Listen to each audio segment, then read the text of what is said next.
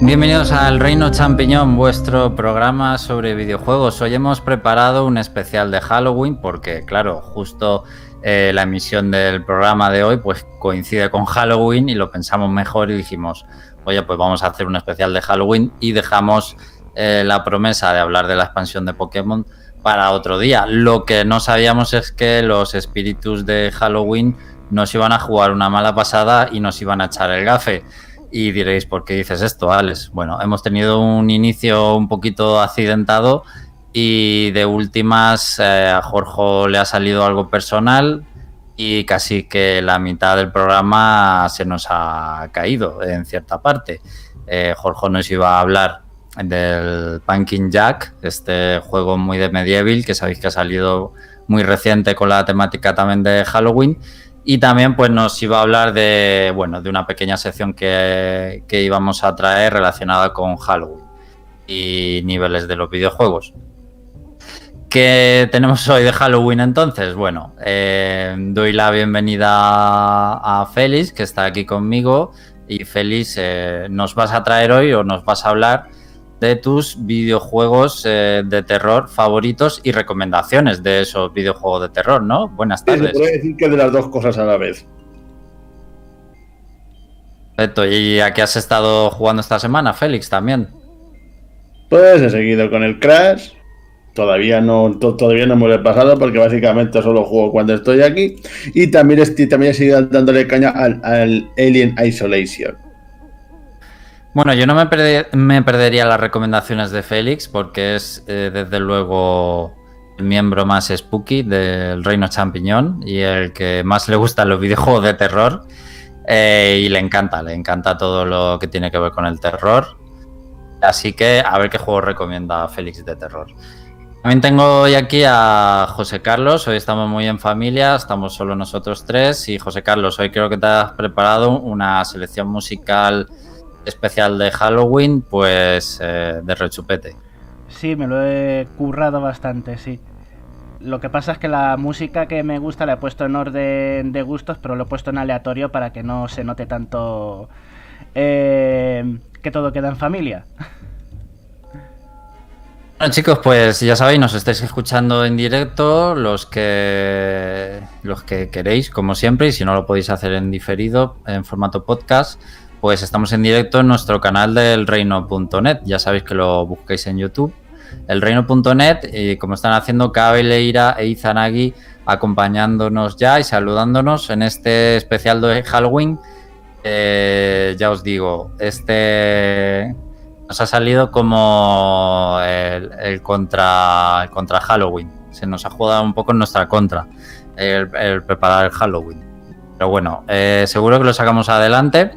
Eh, también, que no lo decimos mucho, el programa también sigue sonando en Nova Onda. Lo que pasa es que lo hace a lo largo de, por ejemplo, la semana que viene. La semana que viene estaremos sonando este mismo programa, pero en Nova Onda, que hacen las reposiciones y y también de forma online en la radio, ponen sus propios podcasts y seguimos ahí presentes. Ya sabéis que por la pandemia pues no es posible que hagamos el programa en el estudio como hacemos toda la vida y ahora estamos aquí pues desde casa. Eh, José Carlos, se me lo había dado preguntarte, sigue jugando a las nieves de la corona, ¿verdad? Sí, estoy, estoy en ello y estoy la verdad bastante contento con lo que estoy jugando a pesar de del... Me voy a guardar las palabras, pero iba a decir el rebaño. Mm, ya la gente que, que lo deduzca. Pero sí, lo que me estoy encontrando me ha gustado bastante. Y todavía me queda bastante aún. Porque como solamente puedo jugar en fin de semana, voy a jugar a tope. No me demoraré mucho capturando todos los Pokémon que voy viendo, que es mi parte favorita de los dos DLCs, porque veo a todos los Pokémon que hay y los voy atrapando y no puedo parar. Así que me centraré más en, ir a por los legendarios, que es lo que más mola de, del DLC de las nieves de la corona. yo según tengo entendido, en la, en la expansión es, es, casi mejor que que el, juego original, al menos está mirando análisis y eso es básicamente lo que se, lo que se deja reducir, que está bastante bien en general. Sí, han aprendido bastante de, de sus errores y evidentemente pues hay muchas cosas que han hecho bien y que ya como dije en el análisis de la isla de la armadura, sientan muy buenas bases para hacer la siguiente generación de Pokémon muy bien.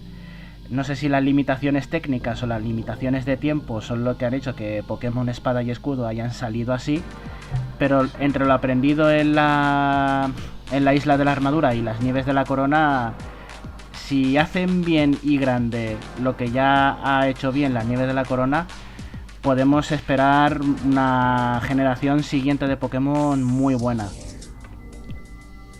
Bueno, pues mira, Izanagi acaba de comentar una curiosidad en el chat que me hace mucha gracia, que dice, feliz Halloween, como diría mi madre. Y yo pensaba que era el único que había oído eh, esa expresión de Halloween. Eh, y es que aquí yo también se le he oído a, pues, a las abueletas y a las personas mayores lo de decir Halloween. Sí, sí, sí. Así que vaya, parece que, que puede ser en toda España.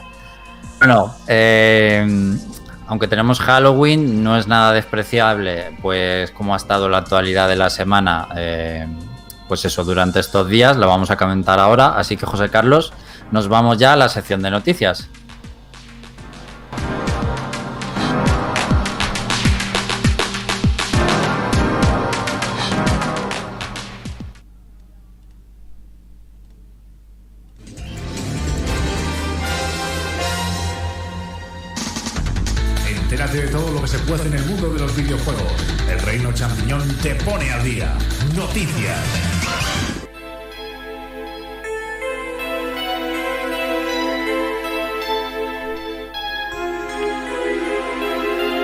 Pues la verdad, aunque hayamos tenido los imprevistos de últimos minutos, eh, de última hora, no, ya os digo que de, últimos minutos incluso, eh, pues las noticias también nos van a salvar un poco el programa hoy, porque la verdad, eh, hay dos noticias de bastante importancia, una de bastante impacto.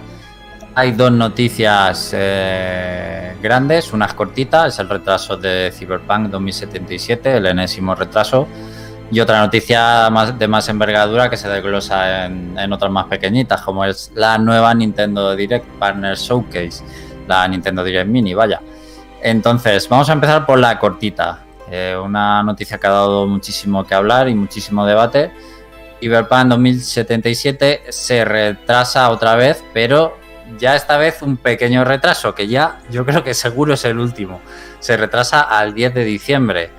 Ya sabéis que el juego de CD Projekt iba a salir el próximo 19 de noviembre, pero finalmente han decidido retrasarlo 21 días más. Solamente esos 21 días más el juego realmente ya era Gold, ya se ha enviado a producir. Hay un disco que se está reproduciendo, en fábricas.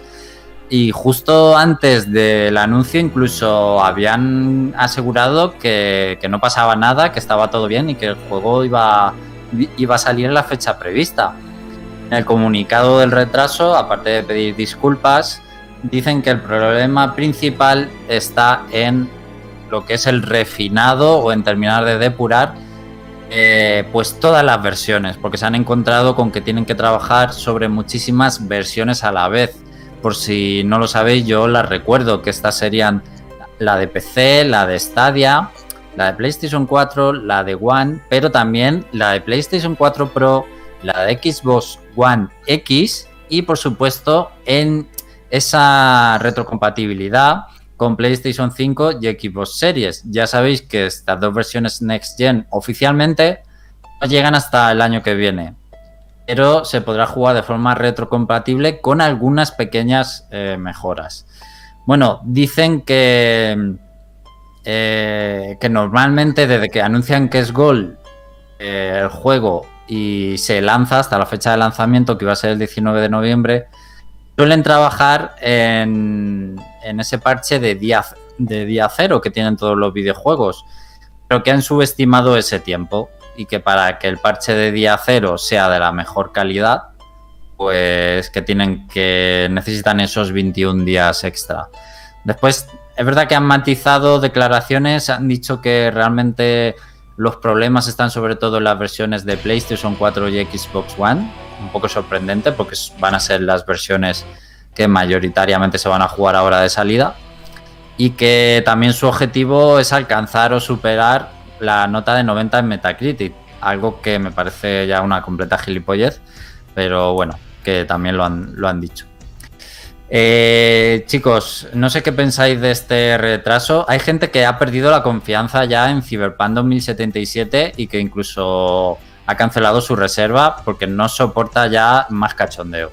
A mí me viene a la cabeza lo que pasó hace, hace cierto tiempo con aquel famoso mm, Duke Duke Nukem Forever, que, bueno, que, después de retrasarse indefinidamente y, desaparecer, lo cogió un estudio que igualmente te, terminó retrasándolo. Y al final el producto, el producto definitivo que le salió, pues digamos que no cosechó los resultados que esperaban y, se, estrelló, y se estrelló en críticas. Y ahora estoy pensando que puede pasar básicamente lo mismo. Porque ya, ya como has dicho, pues la gente se, la gente se está hartando. Y esto tiene la, tiene la consecuencia de que digamos que cuanto más tarde, o bien puede pasar dos cosas, o bien que la gente se arte, o bien que la gente tenga más hype. Y que en cualquier caso, y que en, cualquier caso ambos tipos de personas acaben hastiadas y acaben pasando del juego. Me recuerda un poco a lo que pasó con Duke Nukem. Yo por mi parte, si te recuerda a eso, yo te diría que que te recuerda, pero no lo puedes comparar. Duke Nukem Forever eh, eh, fue un proyecto que murió y que ya por los memes y por la fama que tuvo el, el título, pues ya intentaron continuarlo con cambios de estudio y con hasta cambios de publisher, con editor. Y eso fue lo que lo, se lo cargó desde el principio. Era una obra que estaba abocada al fracaso porque los tiempos habían cambiado, el personaje de Duke ya no pegaba nada con, con la gente, ya tenía el humor bastante desfasado, aunque a mí me, me chocaron un par de las coñas en español porque las doblaba un actor de doblaje muy conocido, entre ellos por ser la voz de Mewtwo, pero nada más, y aparte de eso, pues que claro, al cambiar tanto de manos pues estaba plagado de, bugs y de glitches y tuvieron que depurarlo con parches.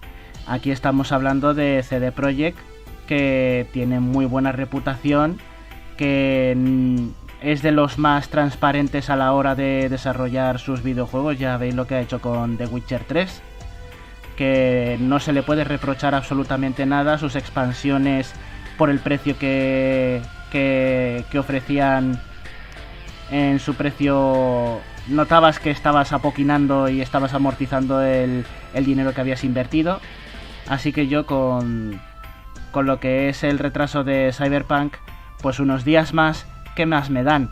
Es lo mismo que ha pasado, esto sí que lo comparo bastante, eh, al mismo nivel. Es lo que ha pasado con el retraso del lanzamiento de Shadowlands, de World of Warcraft, la expansión. La han retrasado varias semanas y les ha venido de perlas. Y aún así les quedan muchas cosas que tendrán que ir parcheando y, balanceando sobre la marcha. Así que incluso yo habría dado más tiempo, ese tiempo extra que le hace falta a la expansión para salir, para tener un buen lanzamiento. Sobre todo por el desequilibrio que había así a priori en lo que es el final del juego, el final de la expansión, que es lo que va a estar, vas a estar echándole horas pues yo opino lo mismo que le pasa a Cyberpunk. No solamente tienes que tener unas buenas primeras horas, sino que el resto del juego tiene que estar eh, todo, eh, todo bien hilado, porque ya lo comenté en su momento cuando hablé de Skyrim, que coincidió que con una noticia lo recordé y, lo dije, que creo que fue con otro otra noticia de otro retraso de Cyberpunk yo ya dije que un juego tan grande, con tantas posibilidades de personalización, con tantísimas misiones que se puede ramificar con las decisiones que tome tu personaje, vamos, eso es una auténtica locura y eso eh, puedes llegar a un callejón sin salida por culpa de un glitch y que te tengas que esperar a que se parche el juego o a lo mejor se queda injugable y no y lo único que puedes hacer es borrar la partida y empezar de cero. Eso en consolas. En PC pues se podrá apañar si han incluido una consola de desarrollador en la que puedes introducir algunos comandos para obligar al juego a progresar, pues vale, pero eso en consolas dudo que, que lo vayan a hacer, no lo veo factible. Así que, pues eso, yo los retrasos eh, en este tipo de videojuegos los veo muy justificados. Otra cosa es que en un juego de menor envergadura eh, me parezca me parezca extraño y sin justificación. Más allá de lo de que no coincida con otro título para que no se lo lleve por encima. Pero no es el caso de Cyberpunk. No, de hecho, bueno, lo que se comenta que le perjudica es que ya no entra en los Game Awards de este año, sino que sería para el siguiente, pero bueno, eso ya son temas más de marketing que otra cosa. no importa al final la calidad del juego. Y yo creo que en general los usuarios estamos dispuestos a esperar un poco más, seguro. Y además agradezco la transparencia de CD Projekt, creo que todos lo agradecemos al final.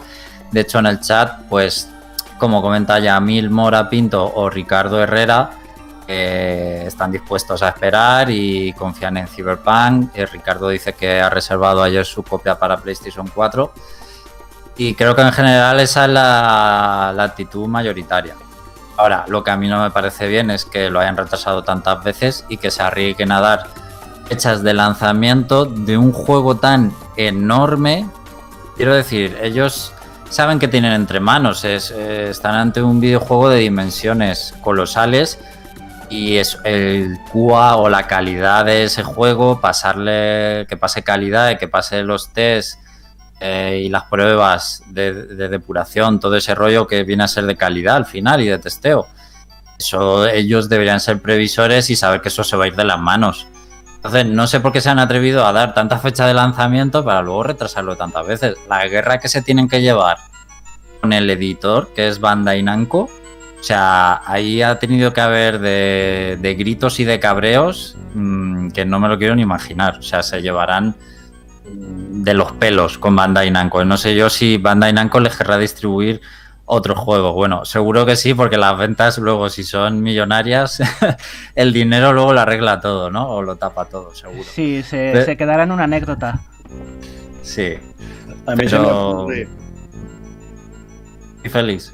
Que igual esto es una tontería, pero puede ser posible que debido a que el juego también, también vaya a salir en PlayStation 4, eso haya podido lastrar de alguna manera el desarrollo. ¿Te refieres a PlayStation 5? o sea, que, el hecho de que también vaya a salir en PlayStation 4 haya podido lastrar un poquito su desarrollo porque han tenido que adaptarlo también a la consola más antigua. Igual que Xbox One, ¿te refieres? Porque sea PlayStation 4. Sí, bueno, quiero decir que si el hecho de que también vaya a salir para las consolas de esta generación haya podido gastar desarrollo Queda claro que para ti Xbox One no existe, esta generación solo es PlayStation 4. Eh, es lo que ellos han dicho, Félix, que al final el problema era así es más terminar de empaquetar estas versiones. Incluso podrían lanzar ya la versión de PC y la versión de PlayStation 5 y series, Xbox Series eh, retrocompatibles. Bueno, el año que viene saldrán esas versiones Next Gen. Seguro que mucha gente eh, se va a pillar la Play 5 y la Series X a jugar Cyberpunk, aunque sea de forma retrocompatible, no me cabe ninguna duda. Pero bueno, pues ahí tenemos eh, yo, supongo que ya saldrá, ¿no? Que ya no habrá más retrasos, en fin. A ver si, esta historia no tiene más, más capítulos. Bueno, Izanagi comenta que le recuerda a lo que pasó con The Last of Us 2. No sé si es el mismo caso, porque The Last of Us 2 también tuvo retrasos, pero no tantos, ¿no? Creo que se retrasó un par de veces, puede ser. Pero lo de Cyberpunk. Lo Cyberpunk tiene, traca. Yo ya no sé si esperar de Cyberpunk, de Cyberpunk, perdón.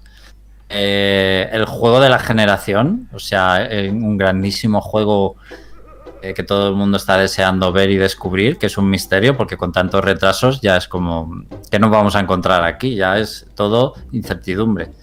No sé si esperar eso o esperar un, un desastre, que realmente al final esté lleno de bugs y no sea lo que se espera. En fin. Yo en, yo en parte opino que lo que está pasando con Cyberpunk es que hasta el lanzamiento de The Witcher 3 eh, CD Projekt Red eh, estaba ahí como una buena desarrolladora, pero no se ha ganado eh, esa, esa fama endiosada de gran desarrollador. Y claro, a raíz de The Witcher 3 se ha creado un precedente que ya tienes como que esperas determinadas cosas de CD Projekt. Y claro, ver tantos retrasos a Cyberpunk yo creo que forma parte de, esa presión que tienen por parte del público, porque esperan que ocurra lo mismo que con The, Witcher 3, pero sin la expectación que, también tenían con The Witcher 3. Y claro, eso ya no va a poder ser, ya, ya son CD Projekt Red los creadores de The Witcher 3, uno de los mejores juegos de la historia. Y claro, a partir de ahí ya se han creado tanto, tanto hype. Keanu Reeves, Keanu Reeves se ha puesto con ellos, o sea, les presentó en, en la gala aquella de, Xbox eh, de Microsoft. Se ha puesto, a, desarrollar también. oye, pues a terminar el juego. oye, es un tío bastante enrollado, así que me lo creería, ¿eh? Que tiene muy buen... ¿Ves? Hablando de buena fama, Keanu Reeves tiene muy buena fama. Yo no le he oído ningún escándalo a Keanu Reeves. Bueno, pues a lo que voy. Pues es eso, tienen tanta presión que eh, se encuentran ahí en la encrucijada de tengo que sacar este juego bien a la primera y que los parches sean menores, en plan algún problema de colisiones o alguna historia así eh, que no sea demasiado cargarse el juego y en lanzarlo. Y claro, como como no puede ser una cosa sin la otra, pues ah, nos hemos encontrado con esto con este tema de los retrasos. Que eh, sí, ellos mismos se han puesto el estándar tan alto, las expectativas están, tan altas que, bueno, en cierta manera les juega un poco en contra, yo creo. Luego o callarán bocas o la gente les va a criticar. No, no va a haber término medio. Me lo veo venir, no va a haber un término medio. Yo veo que mm. Perdona, yo lo que veo es que los que lo van a criticar van a ser los fans desesperados que han abandonado simplemente porque su caprichito no se ha cumplido en las fechas que ellos requerían y simplemente por despecho van a criticar a van a criticar al juego. Yo, yo es lo que más voy a ver probablemente de críticas eh, en las redes sociales. Bueno, pues eh, pasamos de Cyberpunk y esperamos ya volver a hablar de él solo para, bueno, para, cuando haya salido y si lo hemos jugado, pues hablar de él. Eh, y vamos con la Nintendo Direct Mini que hubo esta semana, eh, supuestamente de de partner, como le llaman ellos, pero bueno, colaron alguna cosa de, de Nintendo como Irule Warriors. Bueno, y es un poco de trampa porque como lo desarrolla eh, Koei Tecmo, pero bueno, el Irule Warriors es un juego muy first party, diría yo.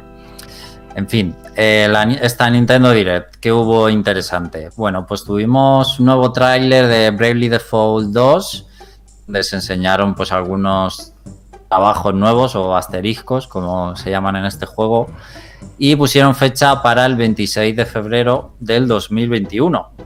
Chicos, no sé si Bravely Default 2 es, uno de vuestros deseados, si os llama la, atención y si, bueno, si lo vais a jugar de lanzamiento.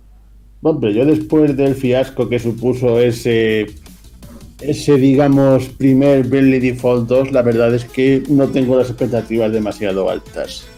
Sobre todo porque estoy viendo que tiene pinta de, imitar un poco lo que ya había. Creo que con esto pasa como con muchos juegos que digamos que quieren resucitar los, los videojuegos clásicos. Que, lo, digamos que los resucitan de, tal manera que al final el producto final no deja de ser un poco un refrito de lo que ya tenemos.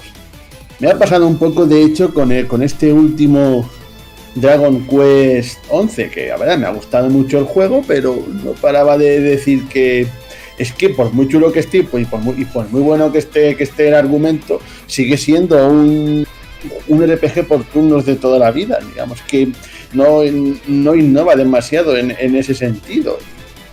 Pues no sé, en plan, vale, este Bravely Default, vale, me llama la atención, puede que me guste jugarlo, pero seguramente será un juego que lo jugaré, lo disfrutaré, pero lo terminaré y no creo, y, no creo que lo vuelva a jugar, no creo que cause ninguna huella en mí. Vamos, creo que creo que, que, lo, que estoy diciendo, ¿verdad, Alex? Tú que también has jugado muchos RPGs en tu vida. Sí, y en concreto, un poco en tu misma línea. El Second me supuso tanta decepción, el Bravely Second, que me da mucho bajón jugar a, a este Bravely Default 2. Y de hecho, viéndolo en vídeos, es que parece más de lo mismo. Sí, han cambiado los, los personajes, pero que creo que voy a volver a jugar a lo mismo otra vez. Esa es la impresión que me da. Que no ¿Qué hay tiene por qué ser. Y no tiene por qué ser malo si al que le guste o si no ha jugado los anteriores. Pero pues esto va de, de gusto, de apetencias. Y a mí por lo menos no parece que me apetezca jugar a, otra vez a Bravely Default. Sí, pero es que es eso, que está bien un poco imitar a los clásicos, pero muchas veces creo que algunas compañías se basan básicamente en la, nostalgia para, para básicamente copiar productos del pasado y venderlos como si fueran nuevos. Y es que digo, si quiero jugar a, un RPG por turnos que esté bien, pues tengo un montón en PlayStation o Super Nintendo que, lo, que los puedo jugar y que pueden ser igual de divertidos. No tengo por qué gastarme los 70 euros que pueda costar en básicamente tener más de lo mismo. Por lo tanto, que tiene que estar muy bien y tiene que sobresalir bastante para que este juego acabe en mi Switch. Ten cuidado, Félix, porque estás eh, tambaleando los cimientos de Dragon Quest, que llevan ya 11 entregas haciendo lo mismo prácticamente, con algún giro de tuerca, pero que son... eh, la mecánica es la misma a la hora de jugar al JRPG. Así que yo creo que es un problema más de, estética y de carisma de los personajes, que no te invita que no te invita a comprarte el juego porque ya me dirás tú cómo la gente que es fan de Dragon Quest sigue comprándolos, siendo una saga que cada capítulo es in- independiente y que no hay continuidad de la saga más allá de los monstruos y el estilo de peleas. Claro, a fin de cuentas no es lo mismo hablar de Dragon Quest que, hablar de este. Dragon Quest, aunque sea, pues te atrae por el nombre. Y, te, atrae un poco por lo clásico, pero es en plan, este juego también quiere beber de lo clásico. Es, ¿cómo decirlo? Que no es lo mismo que te pongan una saga ya tan decana que que te pongan una saga completamente nueva y, la quieras vender como algo novedoso. A mí el, el primer Bradley sí me gustó, ¿eh? Eh, Tiene su cagadilla ahí al final del juego, más o menos. Pero bueno, eh, lo de darle una vuelta de tuerca a las consolas, o a las consolas, a los turnos, lo de reservarte los turnos y lo de poder ponerlos súper rápido los combates, yo creo que lo modernizaba mucho. Que Ahora. eso estaba bien porque a fin de cuentas cogía un concepto ya existente y lo mejoraba. Sí, Y, y pero- por eso se, se jugaba con las novedades, en plan, el, juego estaba bien por dos, por dos motivos. En primer lugar, porque cogía una idea que ya hacía mucho tiempo que no se usaba, como era sacar un juego de RPG por turnos de toda la vida, y le añadía lo de los, lo- no me acuerdo cómo era, el, si- sistema Bradley este de, de- de- de- de añadir turnos y atacar muchas veces a la vez. Y claro, eso estaba bien, pero si repite exactamente lo mismo, pierde, pierde, pierde muchísimo el factor sorpresa. Eso es, eso si fuera un juego indie, pues se habría quedado ahí. Pero como es Square Enix, que es una empresa grande que, que quiere explotar las licencias y sacar dinero fácil, de que me ha funcionado un Bravely Default, pues saco todos los que hagan falta hasta que, hasta que gaste la franquicia. Y, pero bajo el mismo concepto, es que es exactamente, parece que repite los mismos esquemas jugables.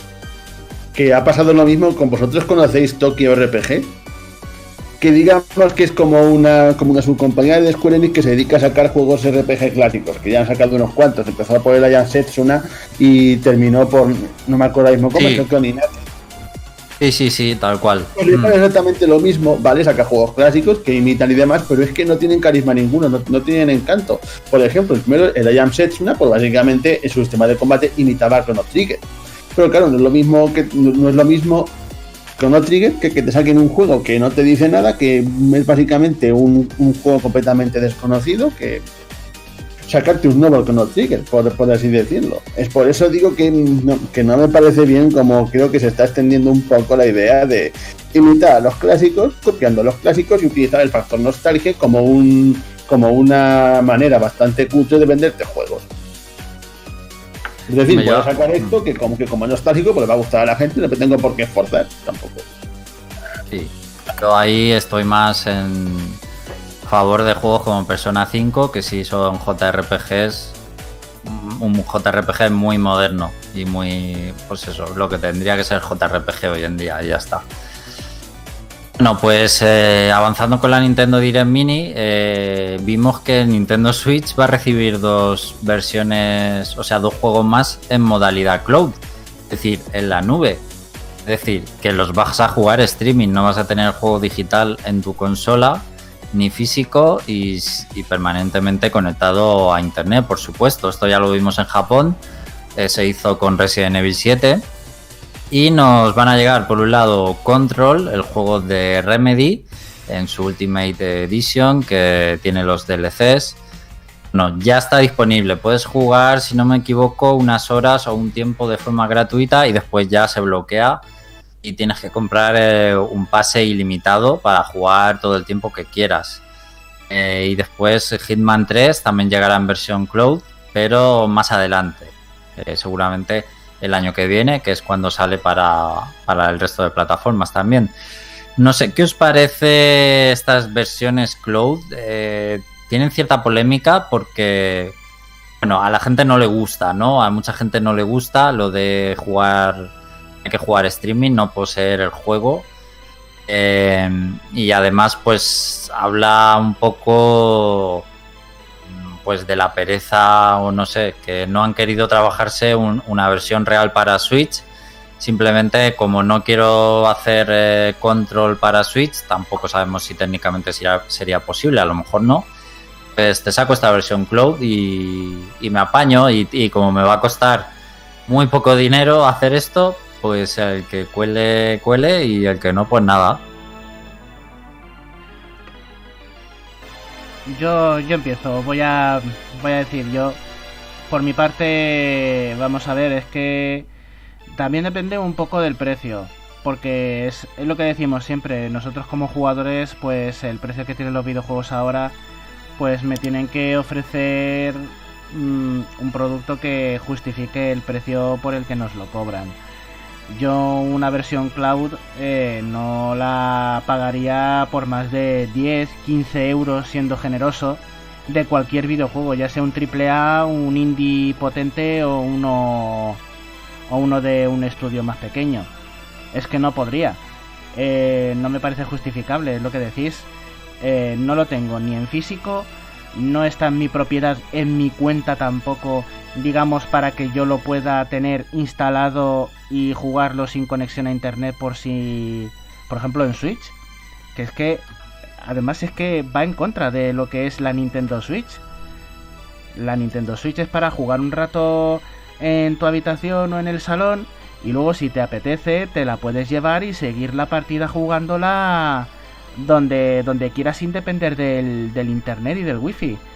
Así lo que tienes que hacer si quieres seguir jugando a la versión cloud del Hitman o a la versión cloud de Control, este que te tienes que conectar por lo menos al 4G del móvil, que el móvil haga de router o te tienes que meter en la red de alguno de los locales en los que estés o en el hotel o en, en un restaurante o lo que sea. No tiene sentido. Te cargas la Eh, portabilidad de la fíjate- Switch. Fíjate que son, aparte de eso, que tienes razón, son 40 euros para jugar al control. O sea, si quieres jugar de forma ilimitada, 40 euros. Y yo te digo, si me quiero comprar ahora la control, el Control Ultimate Edition para PlayStation 4, por ejemplo, eh, 34 euros en Amazon. Y encima en físico, si está en Amazon es que está en físico. En físico, me lo puedo comprar con mi cajita y todo para ir para siempre. Para Pues tenerlo en- siempre. Entonces, ¿qué me estás contando? No, Una timada. Una timada en toda regla para mí, ¿eh? no, no, no, es que, es que no. ¿Ves? Es que además, es que, es que no me entra en la cabeza porque luego tienes y comparas con lo que quieren hacer PlayStation y, y Xbox, sobre todo Xbox, con, con su servicio y, y es que se te cae el alma al suelo que es que estás sacas más valor a lo que estás pagando con la suscripción, por ejemplo, al servicio de Xbox que, claro.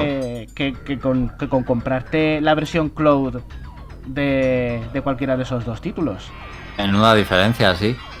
Diferencia. Es que, te, es que te cunde muchísimo más porque te ofrecen muchas más cosas encima. Y encima no es una tajada de golpe ahí, taca. Eh, vas dosificando el dinero que gastas.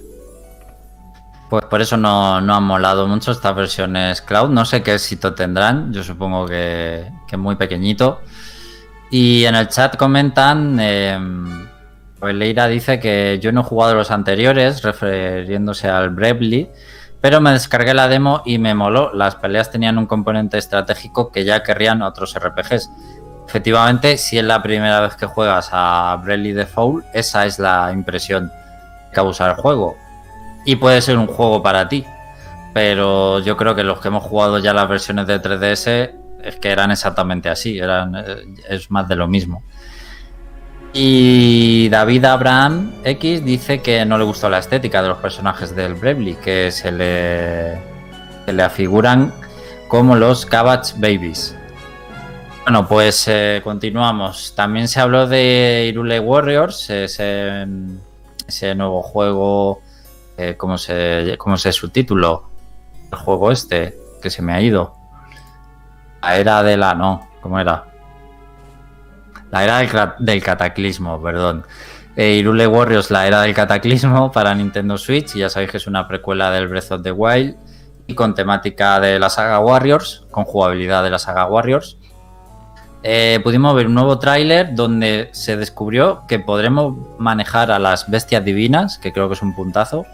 Y además ya hay demo, hay demo de este Irule Warriors, que no sé si habéis tenido ocasión de probar la demo, chicos.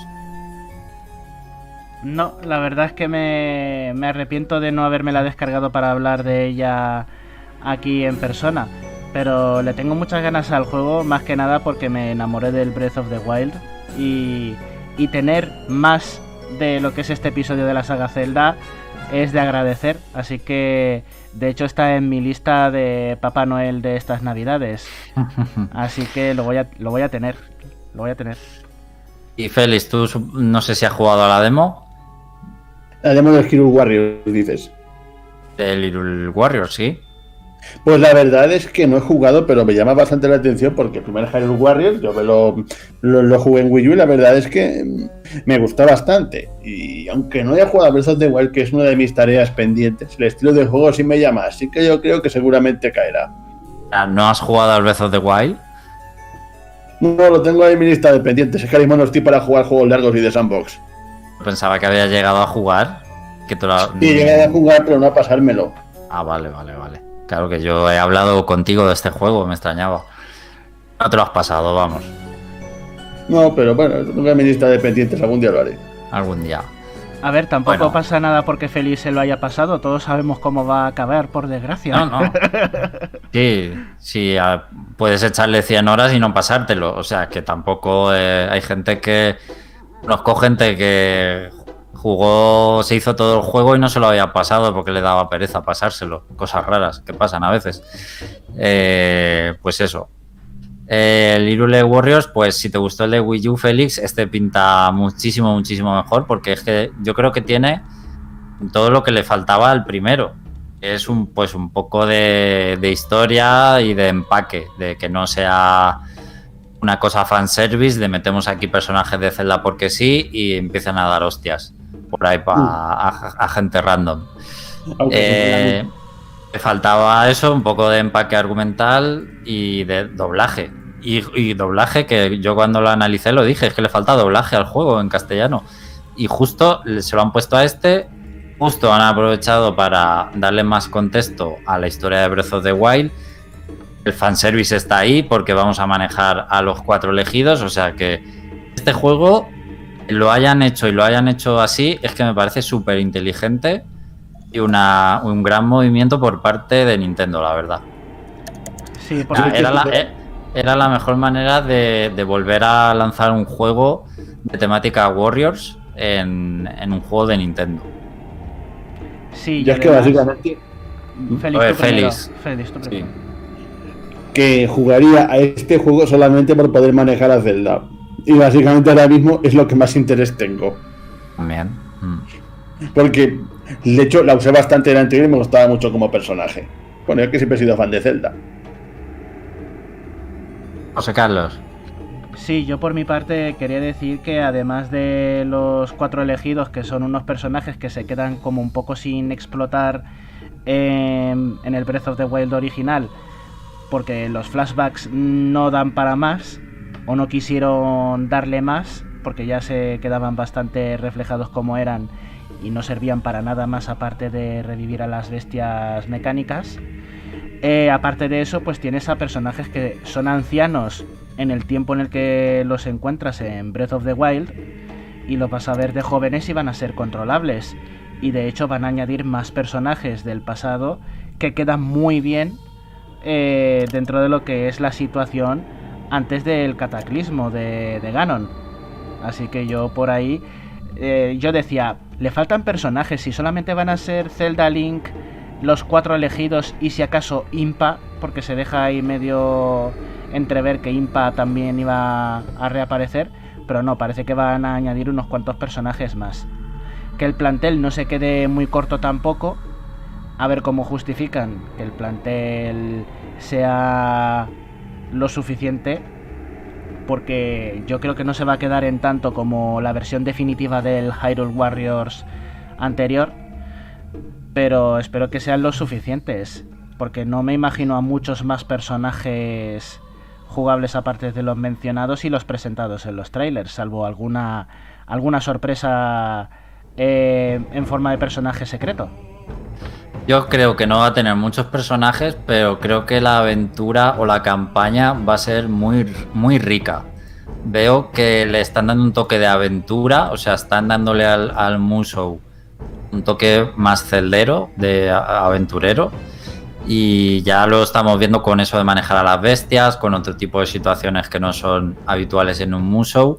Y creo que habrá sorpresas. Creo que seguro que vemos un montón de sorpresas jugables en este juego. Creo que va que al final va a tener un resultado muy divertido la campaña. Yo tengo que decir que pese a que Breath of the Wild no me lo haya pasado básicamente, porque no el Sambos hace ya tiempo que es un estilo de juego que no me va, la ambientación me gusta muchísimo, digo, la, en general la ambientación del juego, y yo creo que en ese, sen- que- que en ese sentido lo voy a disfrutar bastante. Bueno, pues también tuvimos eh, uno de los mejores anuncios para mí. Eh, bueno, vimos un nuevo tráiler de No More Heroes 3, sabemos que llegará en 2021. Ese tráiler, bueno, pues las ganas aumentando de jugar a este juego, todos los que disfrutamos las entregas en Wii. Eh, seguro que quedamos enamorados de Travis para siempre. Y mientras tanto, hasta que llega, pues un gran aperitivo y algo muy solicitado, es que No More Heroes 1 y el 2 ya, ya están disponibles en la eShop eh, directamente. tras finalizar la retransmisión ya estaban disponibles. Y por lo que he visto, el precio es bastante asequible. Creo que cada entrega cuesta unos 20 euros aproximadamente. Y creo que ha salido con rebaja. O sea que en menos de 20 euros, me parece. Eh, así que muy bien, la verdad es que seguro que los compro y los juego antes de que salga el 3, porque me apetece muchísimo rejugarlos y ver cómo los han adaptado a Switch, a los Joy-Con y para ver un poco también cómo va a ser el 3 en ese sentido. No sé si os ha llamado un poco este anuncio, Félix, José Carlos, os da bastante igual. Por mí sí, porque yo ya jugué al 1, pero el 2 no, no lo jugué. Fíjate que Ah, habiendo jugado al 1, el buenísimo. 2, el 2 no lo toqué. Eh, y ya no recuerdo si el 2 supera al 1 o se queda corto en algunas cosas con respecto al primero. No, el 2 es como el Super Mario Galaxy, que el, que el 2 es mejor. vale. Y de hecho, Es el que se quita, se quita de en medio lo que no necesita y va más al grano y coge, se queda con lo mejor. Vale. Sí, de hecho, No More Heroes 2 es mucho, pero mucho, pero muchísimo mejor que el 1. Y de hecho, creo que el juego es tan bueno que veo bastante complicado que este lo supere. Yo ahora mismo lo- es lo que estoy pensando. Me gustó tantísimo el juego y lo disfruté tanto que digo, es muy difícil que algo así se repita. Pues yo este creo que, o sea, que soy también muy fan de, lo- de los juegos de Suda 51, pero le veo ya una pintaza a la historia y a los personajes y a las situaciones. Estoy deseando jugarlo, reírme y flipar con, con las situaciones y con los diálogos, básicamente. Eso, Bueno, pues... Eso es lo sí. que yo creo que es. Eso es lo maravilloso de No More Heroes. Es que no sabemos lo que va a pasar. Es Sí, que, es, que es imposible. Puedes imaginártelo y no vas a acertar. Porque, porque eso, porque es el estilo de Suda 51. Bueno, pues entonces con lo que decís, lo único que me preocupa es que lo que es eh, las texturas tipo Wii mm, se queden feas en la alta resolución de una pantalla HD. Por lo demás, probablemente pues me lo, me lo termine comprando. Así que puede que sí. Con lo que Pues ya hubo, ya hubo unas versiones a PlayStation 3, si no me equivoco. Eh, no sé si eso se ha aportado a, a esta generación. No lo sé, ya le perdí la pista. Pero bueno, creo que un, ha hecho un, un port específico, un, un estudio. Lo vi en Twitter, que Suda51 agradecía al estudio, que ahora mismo no me sale el nombre, no me acuerdo, que habían trabajado en especial para realizar estas versiones. Ah, O pues sea que no son unos, unos ports de darle a un botón eh, conversión y lo que salga. vale. Bueno, a ver si, si los probamos y los podemos comentar algún día. Bueno, para ir finalizando, pues también tuvimos el anuncio de un nuevo Story of Seasons, eh, Pioneers of Olive Town. Llegará a Europa en marzo del 21, que imagino que este anuncio pues no dice mucho, por lo menos por aquí entre nosotros. Y luego tuvimos eh, un nuevo juego de HAL Laboratory, ya sabéis, eh, la gente que hace los Kirby, Part- Part-Time UFO, que fue un poco, yo no sé si la fumada de la Direct, de decir, pero ¿esto qué es?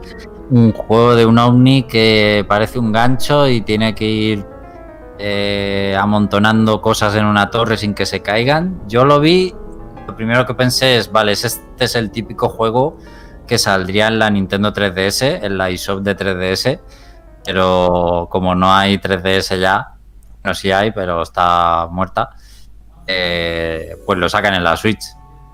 Pero no sé, no sé qué pensar de este juego, me dejó un poco descolocado.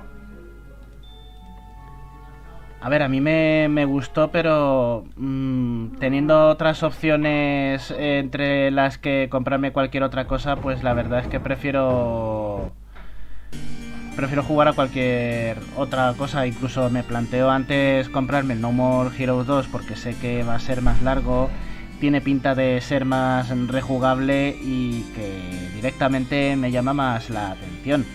No niego que es una idea simpática y que parece que tiene su desafío porque no es solamente amontonar cosas, sino que puedes conseguir mejores puntuaciones amontonando las cosas con lógica utilizando el gancho del ovni. Pero más allá de eso eh, es lo que tú dices, es el típico juego de eShop que, que habría quedado mejor en la 3DS que en Nintendo Switch. Pero yo agradezco la variedad también. Sí, desde luego, a mí me parece un poco fricada y para, pues para fans así del estudio, de juegos de ese tipo. Sí, unos gráficos un poco Riden Paradise también, ¿no? Parecía Sí, un poco ese rollo. Mm. Bueno, pues en el chat eh, comenta Cabeleira que, bueno, él dijo que nunca más eh, jugaría un Musou, pero que el Irule Warrior se lo está haciendo retratar. Julio M dice que, pues, que precisamente tiene el Breath of the Wild a medias, que le falta la tercera y la cuarta bestia. Que, bueno, que ha probado el control, que lo hemos estado comentando antes, el control en la versión de la nube. Dice que para ser de la nube lo vi bastante bien. Creo que si tiran por esa opción pueden traer cosas buenas a Switch. Bueno, pues es otro punto de vista también. Juegos que nunca podría jugar en tu Switch. O si no tienes un buen PC, no tiene ninguna otra consola, pues quizá el cloud eh, para ciertos juegos te puede, te puede dar la opción de jugarlos, que nunca podrías de otra manera. Eso sí, prepárate para pasar por caja, porque si el, control vale 40 euros, vaya tela. Bueno, y vamos a ir finalizando eh, con algunas noticias más cortas, chicos. Eh, esta es una noticia que en realidad la podríamos haber traído la semana pasada, pero yo quería esperar a que se hiciera efectiva y ver cómo en qué ha quedado. Os cuento, y es que eh, Sony ya anunció que iba a remodelar la PlayStation Store, accesible desde, desde móviles y desde la versión navegador, ojo, ¿vale? versión navegador y desde móviles. Em, ¿Qué pasa? Este cambio se hizo efectivo el lunes. Entonces yo el lunes vi, entré a ver cómo había quedado la cosa, porque hay, había dos características principalmente que me parecían súper raras y quería ver, quería esperar a verlo y ahora lo comentamos pues eh, bueno, tiene un nuevo diseño de distribución, la Store. A mí particularmente no me gusta, me gustaba más la anterior. Em, y luego tenemos que ya no puedes acceder desde esta versión de la Store al contenido de PSP, de mm, PlayStation Vita y de PlayStation 3. Estas tres consolas un poco más antiguas de Sony. Em, solo podrás comprar sus contenidos y acceder a sus contenidos desde sus respectivas consolas. Ojo, seguirás pudiendo comprar juegos de PlayStation 3 de la Store desde la PlayStation 3. ¿Qué pasa? En la versión navegador es súper cómodo y súper fácil porque tienes tu teclado, eh, tienes el buscador y es muy, era muy accesible comprar este tipo de contenido y luego pues lo dejabas descargando en la consola. El problema es que, por ejemplo, la PlayStation Store desde PlayStation 3, pues era un coñazo.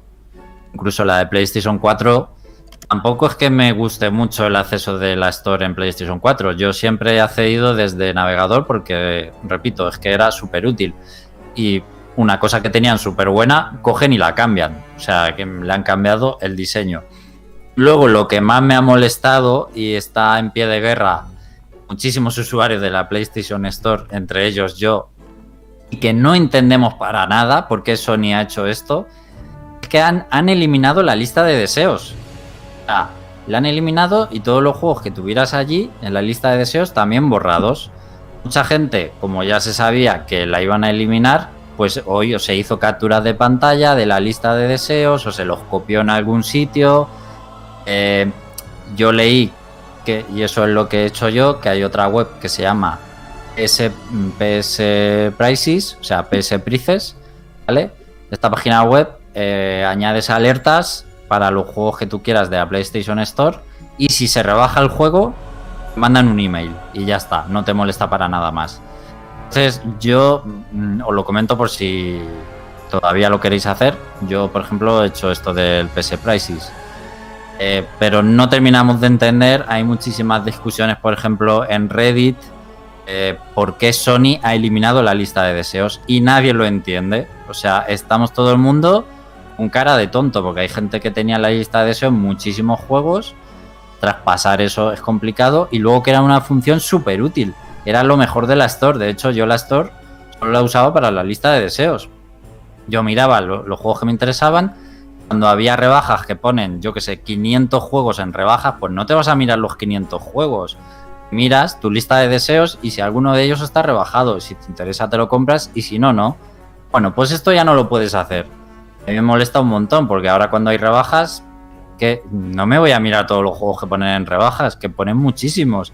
Mm, pierden media mañana. Entonces, incomprensible. Yo al menos con esto estoy muy enfadado no sé si cuando llegue el lanzamiento de PlayStation 5 es que van a sacar una nueva lista de deseos adaptada también a PlayStation 5. Espero que sí. En fin, yo supongo que no sé si Félix y José Carlos usabais esta función, pero desde luego los que la usábamos estamos muy enfadados. Hombre, yo, yo, creo que eso es un poco como es lo, como es lo quitado en Amazon. Es una, es una aplicación bastante útil que que te hace ahorrar tiempo yo imagino que habrán empezado a quitar esto como un modo subrepticio de decir pasados a, pasados a PlayStation 5. Tampoco puedo hablar mucho de eso porque la triple últimamente apenas la estoy usando, porque hay muy poquitas cosas que me interesen ahora. Pues José, es como si te quitan la lista de deseos de Steam. Clarísimamente, yo estoy haciendo la comparación y digo, a mí si me quitan la, la lista de deseos en Steam, viajo a Washington a las oficinas de Valve y no dejo ni los cimientos.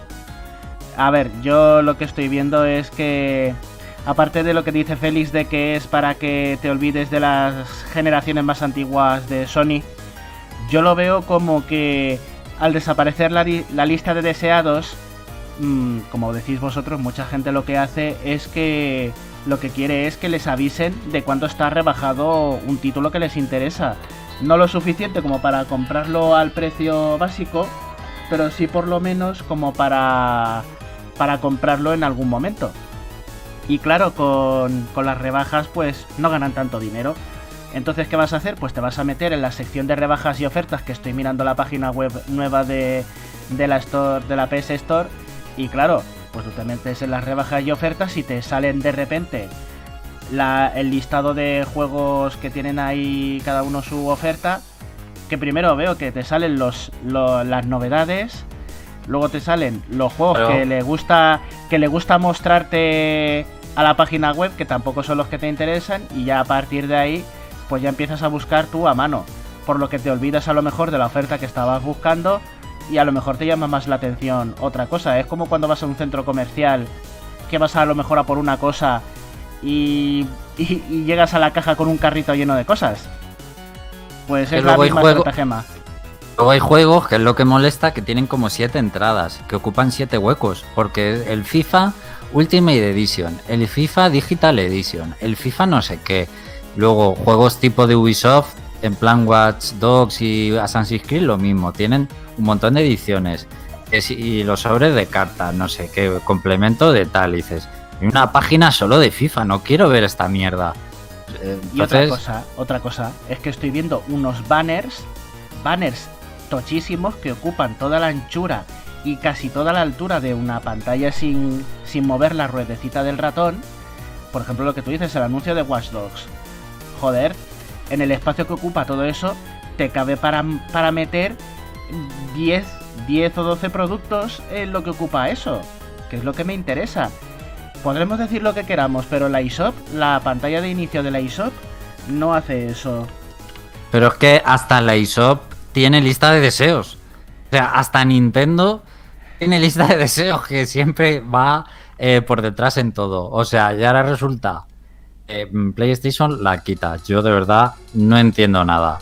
Es que me estoy metiendo ahora mismo en directo en la sección de los juegos, en la de juegos, en la de comprar ya los juegos de la ISOP y ya me vienen listados los juegos con un icono pequeño, una descripción del juego y el título.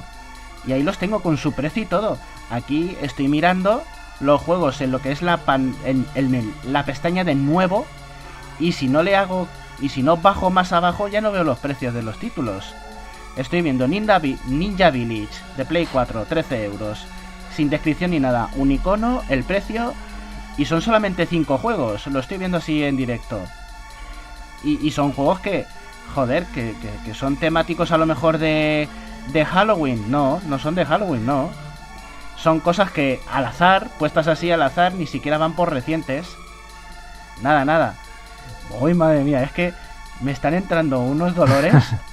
bueno, pues. Y, y, ya abajo del todo están todos los juegos, los descuentos, los complementos. Abajo del todo, cuando tendría que estar arriba del todo. ¿En qué está pensando esta gente? Es lo que te digo, es el, el truco del centro comercial. Voy a por una cosa, que solo quiero una cosa, y me van a zampar por el camino todas las ofertas posibles a ver si cuelan. Ahí le has dado. Muy mal. Ahí le has dado. Pero yo creo que la han, yo creo que la han cagado porque yo siempre voy a hablar bien de las ofertas de, de la Store, de PlayStation Store, porque son buenísimas. De hecho, estoy viendo aquí con un simple vistazo, yo que sé, el Bloodborne a 10 euros, que no sé qué has hecho con tu vida si no lo has jugado todavía y lo tienes a 10 euros. O el Witcher 3 eh, Gothic a 15, pues muy buenos precios siempre. Pero ponen tantos juegos en oferta y cambian a veces cada semana la lista de deseos es como realmente la aprovechabas. Puedes pasarte la, la vida y la semana mirando a ver qué juegos están en oferta, todos. No sé, no, no me acaba de convencer. Al final, a mí me van a hacer que, que compre menos juegos porque voy a estar menos atento. No me costaba nada mirar mi lista de deseos, pero esto sí que me lleva tiempo. Entonces, pues nada, ya veremos si, si no acaban retratándose y es que van a sacar una lista de deseos nueva con PlayStation 5. Lo queda esperar. Pero es que si sacan una nueva lista de deseos borrando la que ya tenías, su- supuestamente con la retrocompatibilidad que va a tener Play 4 ta- de- con Play 4, ¿no?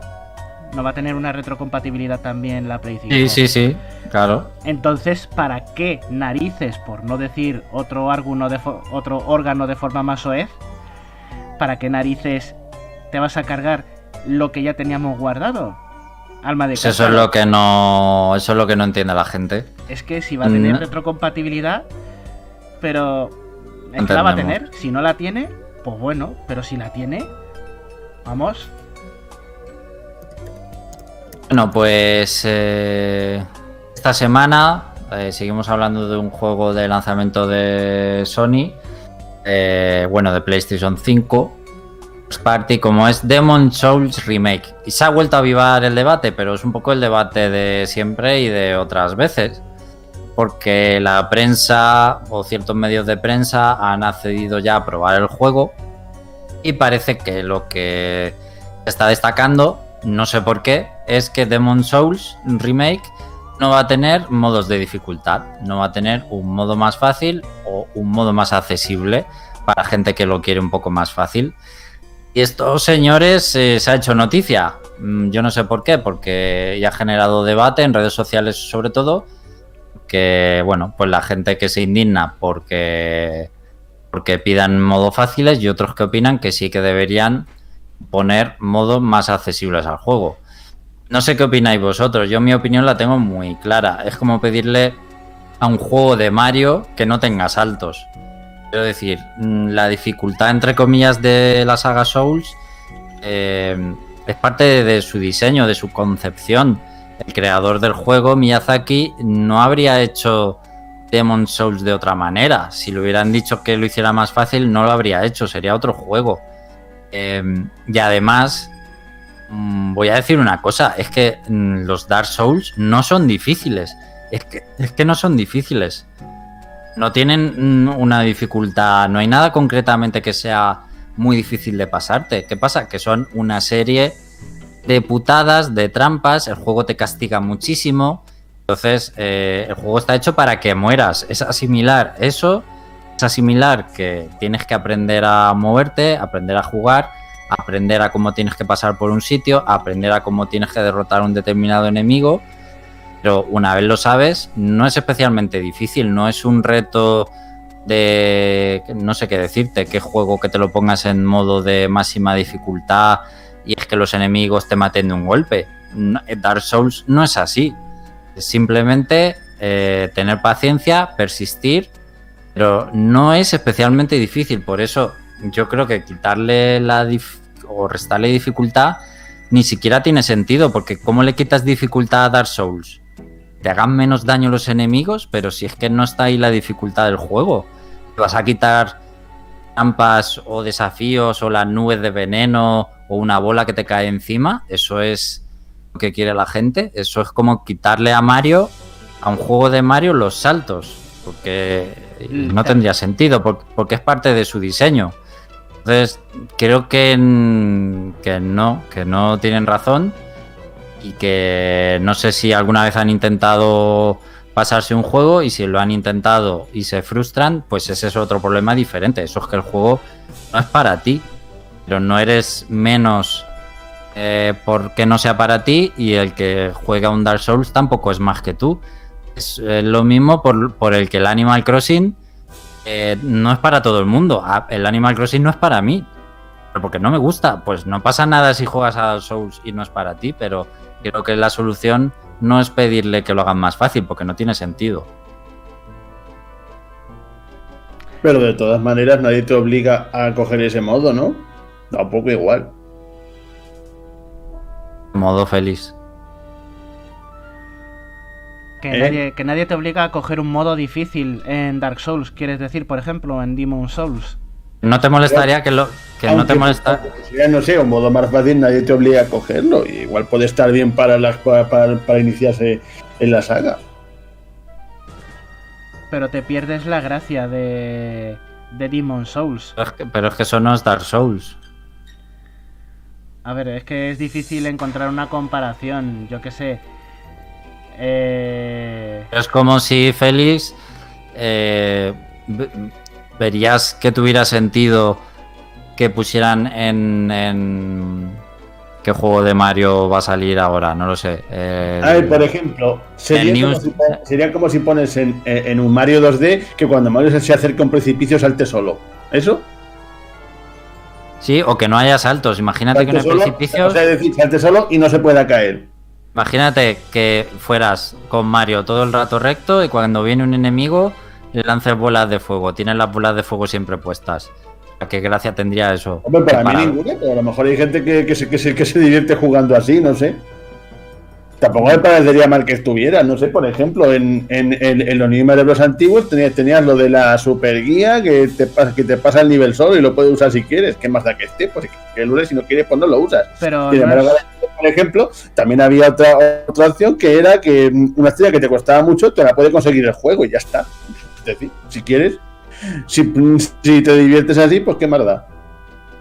Ya, pero si los desarrolladores no quieren incluirlo, no los puedes culpar, porque para ellos es violar la esencia del juego, o no está concebido el juego para ser jugado así. fíjate en Super Mario Odyssey. eh, El problema es que la gente se, se enfada porque que es difícil y están pidiendo que metan un modo fácil. Entonces, eh, Bueno, a lo creo- mejor así pueden atraer a, a- a más público, ¿no?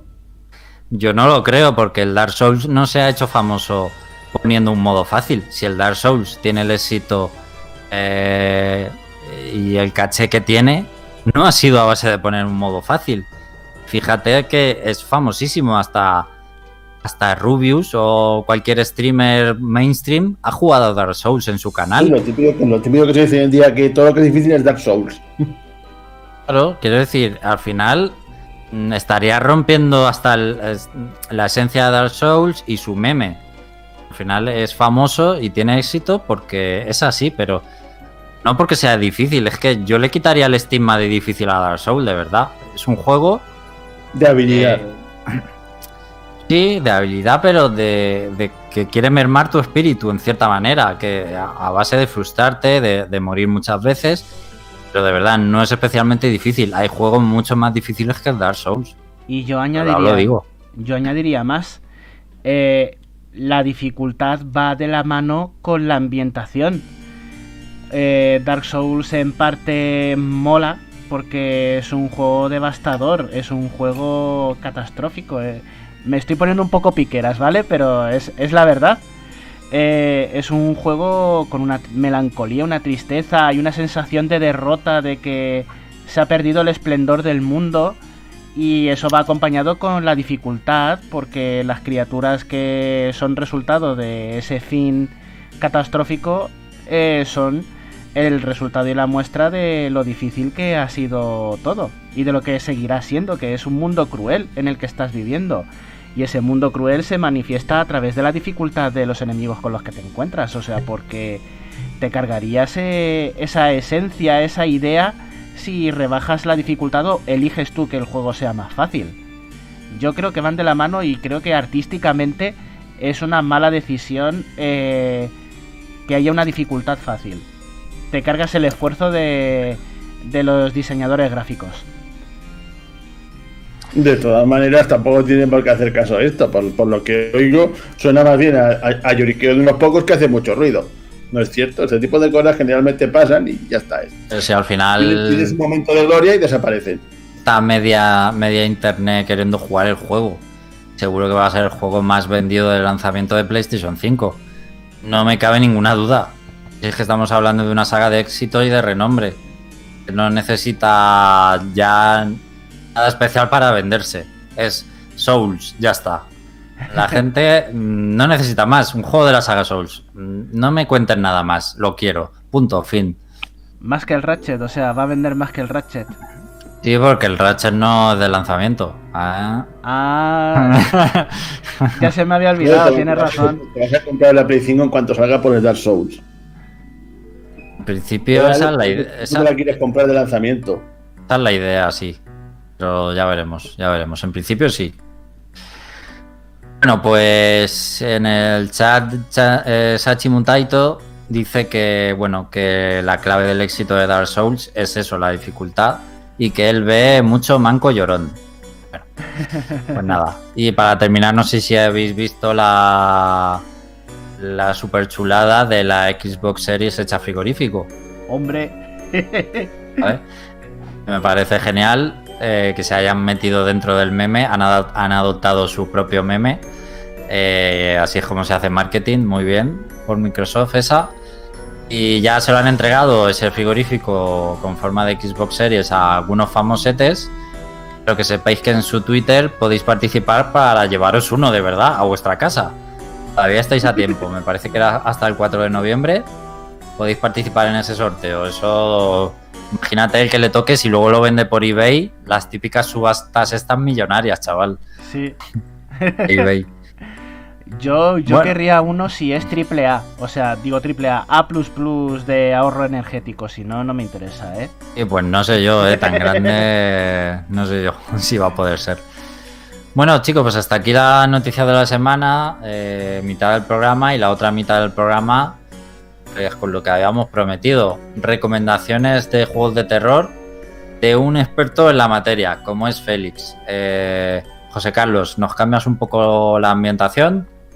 Sí, adelante. Esperad un momentito que seleccione un buen titulazo y nos ponemos en marcha.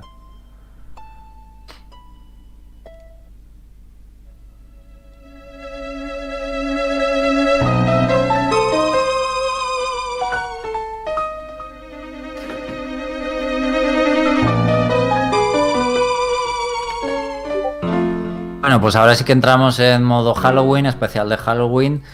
Eh, y nada, Félix, somos todo oídos. No sé si la gente va a pasar mucho miedo con los juegos que vas a recomendar hoy.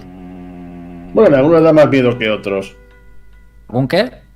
Algunos da más miedo que otros. Algunos más miedo que otros. Bueno, venga, ¿por cuál vas a empezar?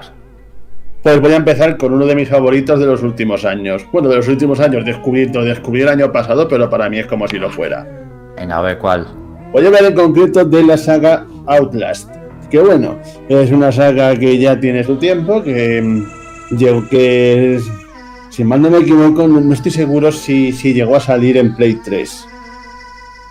No, no, salió primero en, en Play 4 y, y Xbox y luego salió en Switch, que esa es la versión que yo tengo, la de Switch. Sí. Y voy a decir que una de las cosas que tienen en común todos los juegos que voy a recomendar es que tu personaje está indefenso, lo cual para mi gusto sube muchos enteros en un juego de terror.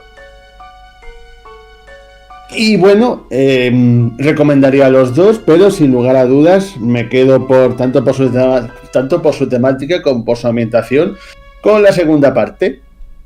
Que una de las cosas que tienen los dos juegos es que son completamente inde- independientes unos de otros. Bueno, tienen digamos un, un marco común, pero puedes jugar a uno sin haber jugado al otro. De hecho, yo primero jugué al 2 y luego jugué al 1 y me gustó bastante más el 2 que el 1.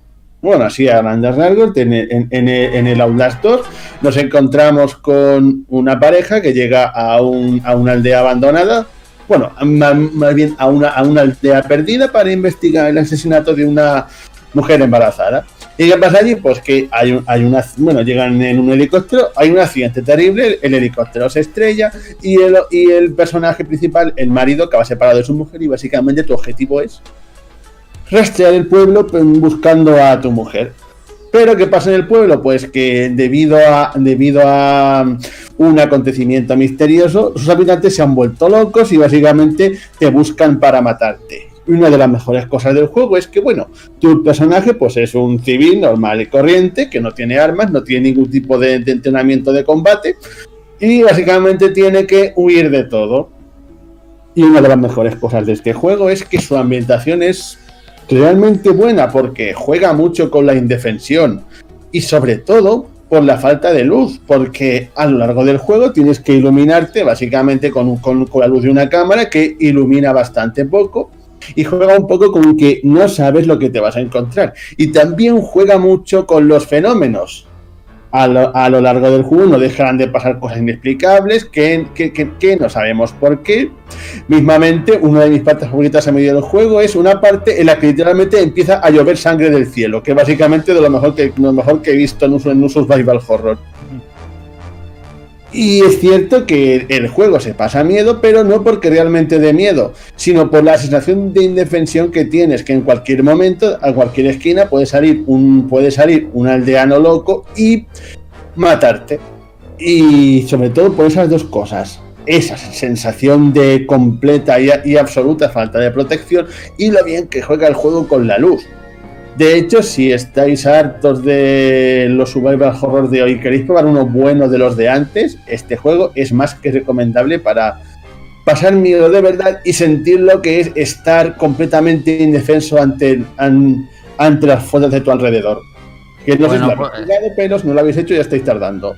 Y el juego se puede conseguir bueno, en Play 4, en Switch, está prácticamente para todas las consolas actuales y sale bastante bien de precio. Especialmente hay un pack con los dos, que recomiendo encarecidamente. Eh, por ejemplo, por supuesto, forma parte de las rebajas de Steam. Por ejemplo, en Steam tenéis el primero a 2,51 y si queréis los tres, eh, o no sé si son dos y un DLC, porque no se ve bien. a ver, en realidad es uno, el uno tiene un DLC y luego está el 2. Pues si queréis esas tres cosas, 6,88. ¿Te parece bien el precio, Félix, en Steam? Está bastante bien para lo que es y sobre todo eso, yo recomiendo encarecidamente jugar el 2 antes que el 1 porque para mi gusto está mejor conseguido. O sea, el 1 da muchísimo menos miedo. Y eso sobre todo porque, digamos que el 1 tiene lugar en un, en, un psiquiátrico. Y el 2 y el 2 tiene lugar en un pueblo con muchas localizaciones. Y eso pues ayuda un poco la variedad. Por eso yo recomendaría el 2 sobre el 1 sin dudarlo. O sea, si hay que jugar un juego de Halloween, eh, ¿tú recomendarías este el que más? Pues casi sí. Sí, sí, bueno. A ver, eh, tienes dudas, ¿no? A ver qué otro juego nos vas a recomendar. Y ahora voy a hablar precisamente de uno al que, al que estoy jugando ahora, que fue muy conocido en su época, que a Alex le encanta y ahora ha vuelto a salir en Switch, bueno, salió el pasado diciembre, que es Alien Isolation. Que bueno, este juego salió, tiene, salió nada más nada menos que en el 2014, pero ahora tenemos la, increíble oportunidad de poder jugarlo en cualquier sitio con la versión de Switch. Y bueno, este juego sin duda entusiasmará a los fans de esta franquicia, que es Alien, pero tiene la particularidad de que lo puede jugar alguien que no tiene ni pajolera idea de la saga y disfrutarlo muchísimo, como es mi caso. ¿Y qué pasa con este juego? Pues que tiene lugar en este universo y manejas a la, hija de la famosa teniente Ripley, Amanda, que termina atrapada en, en, una nave espacial que ha sido invadida por uno de estos xenomorfos. Y este xenomorfo es tu principal enemigo y, una, y la principal razón de que, de que este juego sea tan... ¿Cómo decirlo?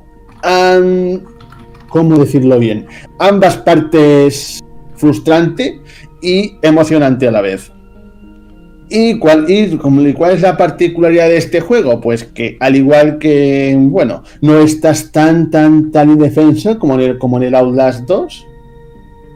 Cuentas con armas, cuentas incluso con, un lanzallamas, pero el juego te introduce la figura del alien, que es un enemigo completamente invencible, que te persigue durante todo el juego y al que básicamente lo único que puedes hacer es con un poquito de suerte ahuyentarlo. Y esto pues es una fuente inagotable de sustos y de agobios.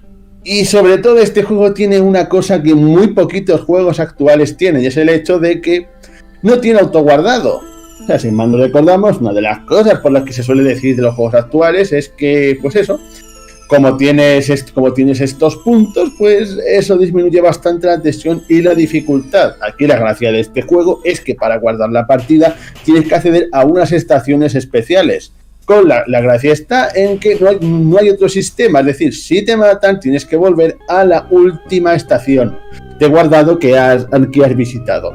Lo cual esto tiene muchísimas veces si lo piensas bien, porque vale, pues es frustrante, pero a la vez te, obliga a jugar bien tus cartas, a ser cuidadoso, a, a vigilar cada paso que das. Porque el alien este, pues siempre está al acecho, te puede, te puede oír, y a la mínima que te oiga, estás muerto. Bueno, hay quien, ha criticado esto, diciendo que el juego es quizá demasiado difícil por eso, pero debido a este alien, pues para mí el juego es a, a ratos increíble y a ratos increíblemente frustrante. Este juego lo recomendaría, pero también diría que hay que tener mucha, mucha, mucha paciencia y sobre todo saber jugar bien con este alien que cuya, cuya inteligencia artificial es bastante errática y a la vez se, y a la vez digamos que se habitúa a nosotros. Para mí es bueno, a mí nunca me ha interesado demasiado la saga, bueno, yo nunca he sido muy, muy, muy adicto a la saga esta cinematográfica, pero me llamó la atención el juego, lo jugué y la verdad es que ahora mismo lo estoy disfrutando bastante. O sea, lo jugué en sus tiempos en playtest, pero ahora lo estoy disfrutando por partida doble, porque ahora me lo puedo llevar a cualquier sitio. Y seguro que tienes una opinión favorable. A mí me encanta el Alien Isolation, lo jugué en, la 360 me parece, o sea que eh, fijaos si ha llovido bastante. Parece uno de los mejores juegos de la pasada generación y los mejores juegos con temática agobiante que yo he jugado. Aparte, si te gusta Alien, como en mi caso, pues ya lo disfrutas el triple, pero es buenísimo. Yo la sensación de cuando te persigue el xenomorfo y saber que es indestructible, eh, que viene a por ti y te tienes que esconder, eso en ningún otro, en ningún otro videojuego lo he sentido yo. y además que el juego tiene calidad, no solo el tema del alien que esté bien hecho, no. Es que el juego es buenísimo todo lo que tiene. Para mí, eh, me extraña que todavía no se haya anunciado la secuela después de tantos años cuando, no sé, creo que más o menos se podría hacer. Yo así, el único defecto que le he como se puede llamar efecto, es que es muy largo, es, extremadamente largo. Hay momentos en el juego en el, que parece que ha terminado, pero de repente se sacan algo de la manga. Y bueno, eso pues también si te gusta el juego, pero puede acabar resultando bastante, ¿cómo decirlo? Demasiado, demasiado largo, e incluso demasiado monótono. O sea que por eso digo que es un juego que, con el que hay que tener mucha paciencia. No es un juego de. O sea, el Aula 2, por ejemplo, es mejor en ese sentido porque es más, es más rápido y más frenético.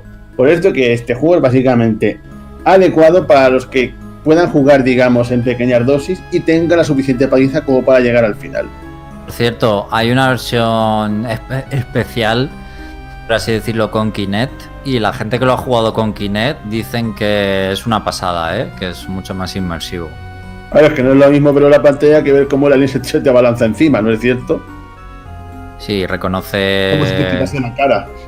Sí, reconoces tus gestos, el Kinect y para mirar a los lados y cosas así. La verdad es que así el juego realmente sí tiene que ganar muchísimo. Yo honestamente creo que sería uno de los mejores candidatos a una recreación con gafas VR, ya que ya que lo estoy mencionando. Una versión mini, porque el juego es muy largo para jugar en VR, yo creo. No sé. que está, es que está Skyrim también en VR, pero. Sí, y mm. aparte de Skyrim está también el Half-Life Alyx, que tampoco es corto, que yo sepa. No es un juego corto, es un juego de medio. De, tamaño medio y por lo visto también tiene sus partes de sustos porque siguen estando los cangrejos y siguen estando los zombies. Aunque no Pero sabes. Sabes que los juegos que se hacen VR ahora son más bien experiencias o juegos pequeñitos. Sí, pero que estamos encaminándonos a que la realidad virtual tenga sus títulos de pleno derecho y Half-Life Alyx es uno de ellos. Sin ser ya un abanderado de Valve, se lo reconozco, ¿eh? Y te quería preguntar, Félix, ¿nos podrías contar alguna historia que te haya pasado con el alien, de alguna pillada que te haya hecho la inteligencia artificial o no te acuerdas así pues una de, las mejores, una de las mejores cosas es cuando el bicho me mató justo después de guardar. Sí, sí, estaba guardando la partida y de repente veo, veo como su cola me atraviesa el pecho, un segundo después. Aunque afortunadamente cuando, cuando cargué la partida ya no estaba. Ah, pues menos mal. Menos mal porque si no. fue brutal esa parte, vamos. O sea que te puede matar justo después de que guardes. Es que está hecho de una forma que en cualquier momento te puede saltar encima. No lo oyes y de, y de repente lo ves delante. Yo es que es jodidamente perfecto el bicharraco. Pues nada, yo creo que eso no lo puede superar muchas cosas.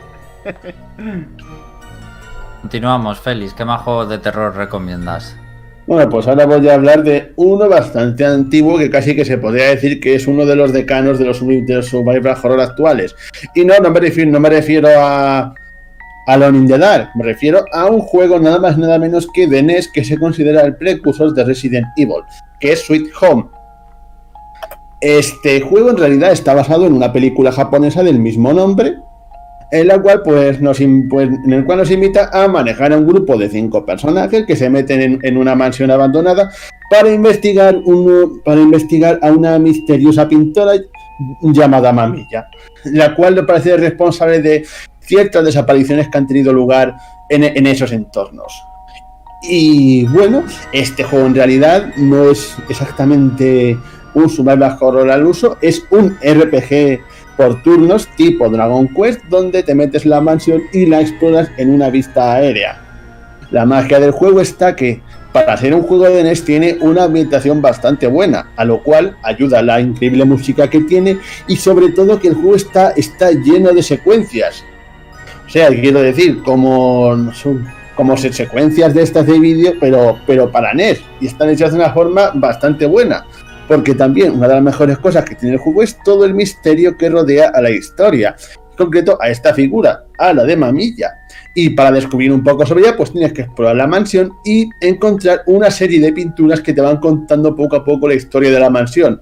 Una historia que, o sea, de paso, es bastante truculenta. Y para que yo lo diga, tiene que ser truculenta, de verdad. Me ha parecido incluso truculenta hasta a mí.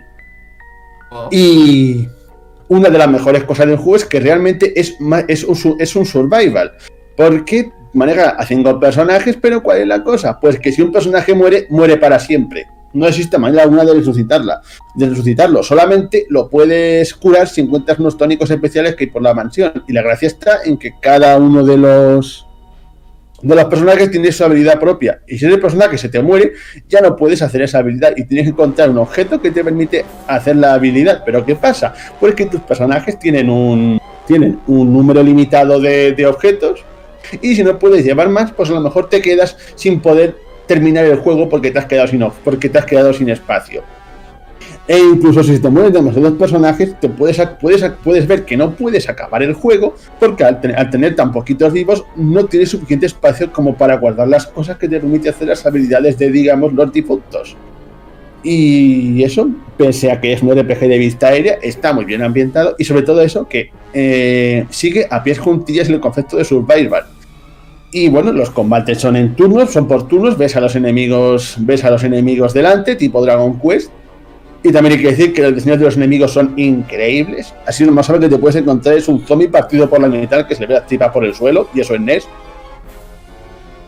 Y el único problema, claro, está en que hoy en día este juego es un poquito complicado de, de conseguir porque, bueno, no salió de Japón, hay por, ahí, hay por ahí una traducción hecha por fans y la única forma de jugarlo es, bueno, no sé, no sé si lo puedo decir, pero Sí. merece la pena hacerlo, ¿eh? Sí, viendo la indisponibilidad del juego, puedes decirlo. Porque básicamente la única forma de jugarlo es en un emulador. Pero merece mucho la pena porque se ha hecho una traducción del juego que está bastante cojonuda. Y para mí es un juego que hoy en día se tenía que hacer un remake y quedaría bastante bien. Hay que decir que la, que la animación de las puertas abriéndose de los, de los primeros Resident Evil son directamente de este juego, porque tiene exactamente la misma animación de la puerta cuando pasas de una zona a otra. Es de Capcom el juego, ¿eh? ¿Sí? Es de Capcom el Y es juego. de Capcom, sí. Curioso, ¿verdad? ¿eh? Eh, hay, hay que echarle mucha paciencia porque en el juego la cosa es que la puedes cagar y puedes encontrarte con que no puedes acabar la partida, pero a cambio puedes guardar en cualquier momento, lo que también puede ser contraproducente porque puedes grabar en un momento donde ya no puedes avanzar sin darte cuenta. Por suerte el juego no es demasiado largo, te lo puedes pasar en dos tardes y de hecho hay tantas posibilidades de cagarla que recomiendo seguir el juego usando una guía aunque sea para disfrutar de la pedazo de historia que tiene y la ambientación sobre todo. Y para que un juego de NES de miedo tiene que estar bastante bien y este está bastante bien. Pues tiene muy buena pinta. Ojalá lo pusieran, lo pusieran en el Nintendo Switch Online. los juegos de NES. Y digo ya que ya que pusieron por ahí el Airbound, pueden entrar en este también. La bueno, pues es que un remake de este juego quedaría muy, pero que muy bien. O sea, un remake bien hecho en 3D con las tecnologías actuales que daría miedo de verdad.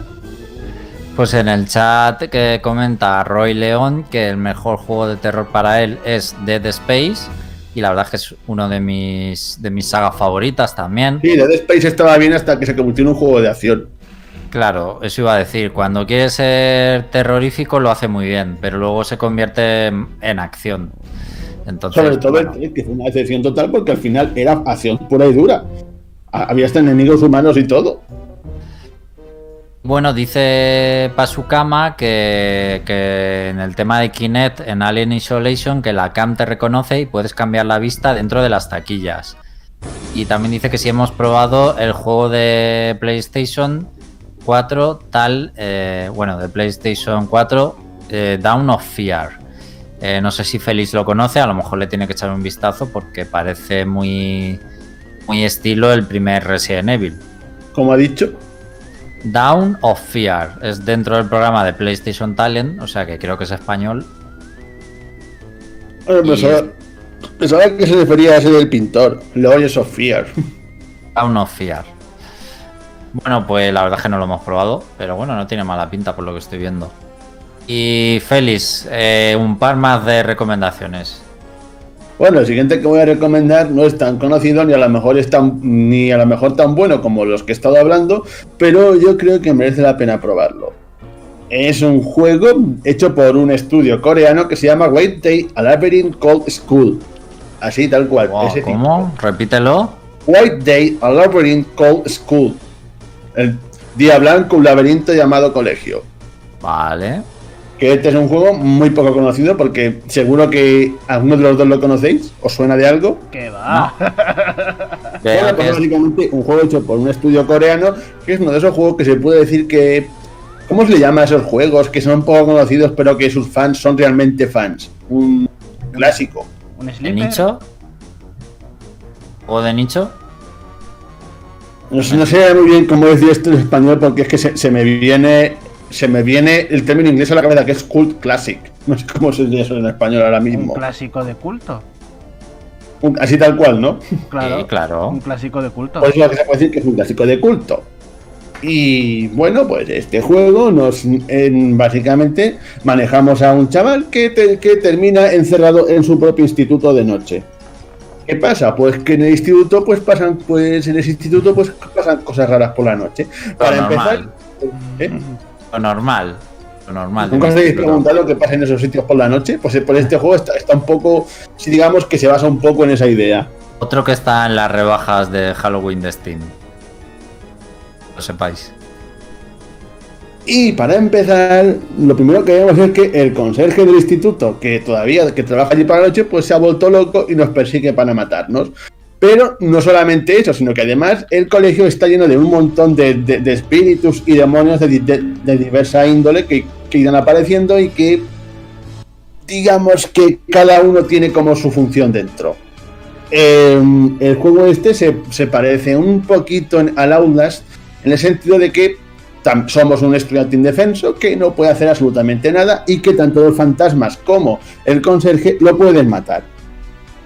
Y juega un poco con la idea de que no sabes qué te vas a encontrar, porque bueno, tienes, tienes la figura del conserje que te persigue, que, que- que aparece de vez en cuando, tipo Nemesis en Resident Evil 3, y luego están los fantasmas, que, pues, que digamos que aparecen, aparecen en sitios prefijados, pero no sabes cuándo van, dónde van a aparecer. Es decir, que mismamente puedes estar huyendo del conserje, meterte en una clase para refugiarte y encontrarte a un fantasma de esos tipo de ring que, se, que, que, que corretean, que corretean en plan araña ahí, ahí en el techo y te coge y te mata.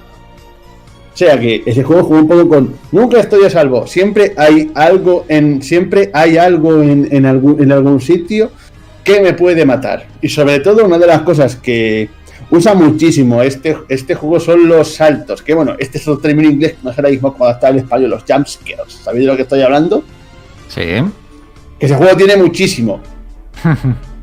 Igualmente puedes estar huyendo del conserje y que en un segundo te salte un fantasma a la cara, que no te hace daño, pero sí te asusta y te distrae. El juego es básicamente jumpscares todo el puñetero rato, saltos de estos todo el rato. De hecho, creo que si, si, si sois de corazón frágil no, de, no deberíais jugarlo. Pues da muchísimo mal rollo. O sea, yo estoy viéndolo aquí un poco y, y da bastante mal rollo. Es el Pero es que típico, los fantasmas son la leche. Hay básicamente. de típico, terror japonés, vamos. Y de criaturas y cosas Sí, así. se muere bastante japonés. Súper bizarras. Mismamente, uno de mis favoritos que es que es el, eh, el- bueno el fantasma de una tía o más bien su cabeza que en cualquier momento aparece chilla y te pega un susto. La cosa es que puede hacerlo en cualquier momento. Puedes estar tranquilamente en el escenario y de repente que te salte encima. Es en plan, me van a asustar, me van a asustar, me van a asustar. Es un juego extremadamente agobiante. Yo creo que de los, de los survival horror más agobiantes que he jugado en mi vida. De hecho, su nivel de agobio es más o menos como Five Nights at Freddy. Y es un juego que me pasó una vez y que me agobié tanto que no creo que me lo vuelva a pasar. Solo digo eso. Pues parece una buena recomendación entonces, Félix. Pues en plan, si te gusta pasar miedo, si te gusta que te asusten, este es tu juego. A José Carlos, ¿no? Sí, Real. yo el primero ya lo estoy poniendo en mi lista de deseados de Steam. Sí. En la de PlayStation no lo puedes poner. Pero, No, ¿sabéis, la situación que es? ¿Sabéis la situación que es? No está a salvo en ningún momento. Pues una de las cosas que tienen otros juegos es que tienen, que sé yo, salas, salas de guardado, todo eso, pero este es que no hay salas de guardado, no hay nada. En cualquier momento te puede asustar o te pueden matar. Es Ah, estar andando y con sensación de peligro constante. Félix, último juego, así que elígelo bien. Pues el último juego del que voy a hablar da un poquito menos de miedo, pero creo que igualmente merece mucho la pena. Y bueno, este sí es conocido, es Little Nightmares. Muy Tiene bien. seguro que lo conocía, aunque sea porque pronto va a salir la segunda parte. Sí, claro. Bueno, este juego se aleja un poco del- de lo que está diciendo hasta ahora para presentarnos una, una aventura así a caballo entre, entre acción y plataformas, las que manejamos a una, a una niña en, en un, en un chubasquero amarillo que se llama Six, que sin comer ni beberlo, pues termina en un, en, en un barco que está lleno de criaturas grotescas que, al igual que con todos los personajes de los que he estado hablando en, en- este especial, la quieren matar de, una forma o de otra. De este juego lo que más destaco es la, tam- la increíble ambientación que tiene, que es, bueno, una ambientación bastante, bastante su- surrealista y el hecho de lo increíblemente variado que es su desarrollo. Pues bueno, en este barco hay multitud de criaturas y digamos que cada una pues tiene una forma específica de, de- esquivarla. O sea, el juego va por secciones y en cada sección hay una amenaza y por eso el juego evita la monotonía, que esta es una de las cosas que muchos juegos de los que está hablando hoy tienen, que es el hecho de que, no te- que aunque están muy bien, al final muchos terminan repitiendo situación tras situación. Pues aquí cada, cada nueva zona del barco es única. Lo mismo estás escondiéndote de unos chefs que te quieren cocinar que corriendo por una mesa mientras unos gordos locos te quieren comer. Y sobre todo, hablando de gordos y chefs, los, los enemigos están muy, pero que muy bien hechos. Son grotescos, dan asco, pero están muy bien hechos en, en- ese sentido. Cumplen perfectamente su función. Y también quiero destacar que este juego no es ni demasiado difícil ni realmente da tanto miedo. Es más la ambientación que otra cosa, pero así yo diría que este es un juego muy adecuado para los que quieran tener un juego, digamos, de terror sin pasar demasiado miedo. De hecho, creo que José Carlos lo podría jugar. Sí, probablemente. Y sobre todo que es un juego corto, no es muy difícil y se disfruta mucho. Y, y además que es muy barato, es lo que vale 15 euros o por ahí. Yo me lo pillé a 10, vamos. Y está disponible para todas las consolas actualmente y pronto va a salir una segunda parte. Y además hay un DLC que no he jugado, pero que un día me gustaría hacerlo. Pues a mí me ha recordado que lo tengo que jugar. De hecho, me sabe mal porque lo tengo comprado en físico para PlayStation 4, la edición completa con los DLCs. Pero eso hace más de un año. Y lo tengo ahí cogiendo polvo, pero como tantos otros. Eh, Pues sobre todo porque es un juego corto y se juega rápido. Sí, vendría- sí, lo, lo sé, lo sé, lo sé. Pero no hay tiempo para todo en la vida. Y sí, pero lo quiero jugar. Me has recordado que, que debería jugarlo pronto. A ver si lo hago. Bueno, pues eh, José Carlos, a ti el Little Nightmares no sé si te interesaba o si lo había jugado. Sí, estoy familiarizado con él. Lo que dice Félix, el aspecto grotesco que tienen los enemigos es uno de sus atractivos. Fíjate la contradicción y la verdad es que el desarrollo así medio acción, medio plataformas y medio puzzles, pues me, me gusta mucho. La variedad en un juego, pues siempre se agradece y es un buen candidato a juego digno de jugarse en Halloween que, que sí que me gustaría. Sobre todo por eso, porque tiene una ambientación chula de terror, pero no da demasiado miedo. Pues eso, perfecto. Entonces es para mí.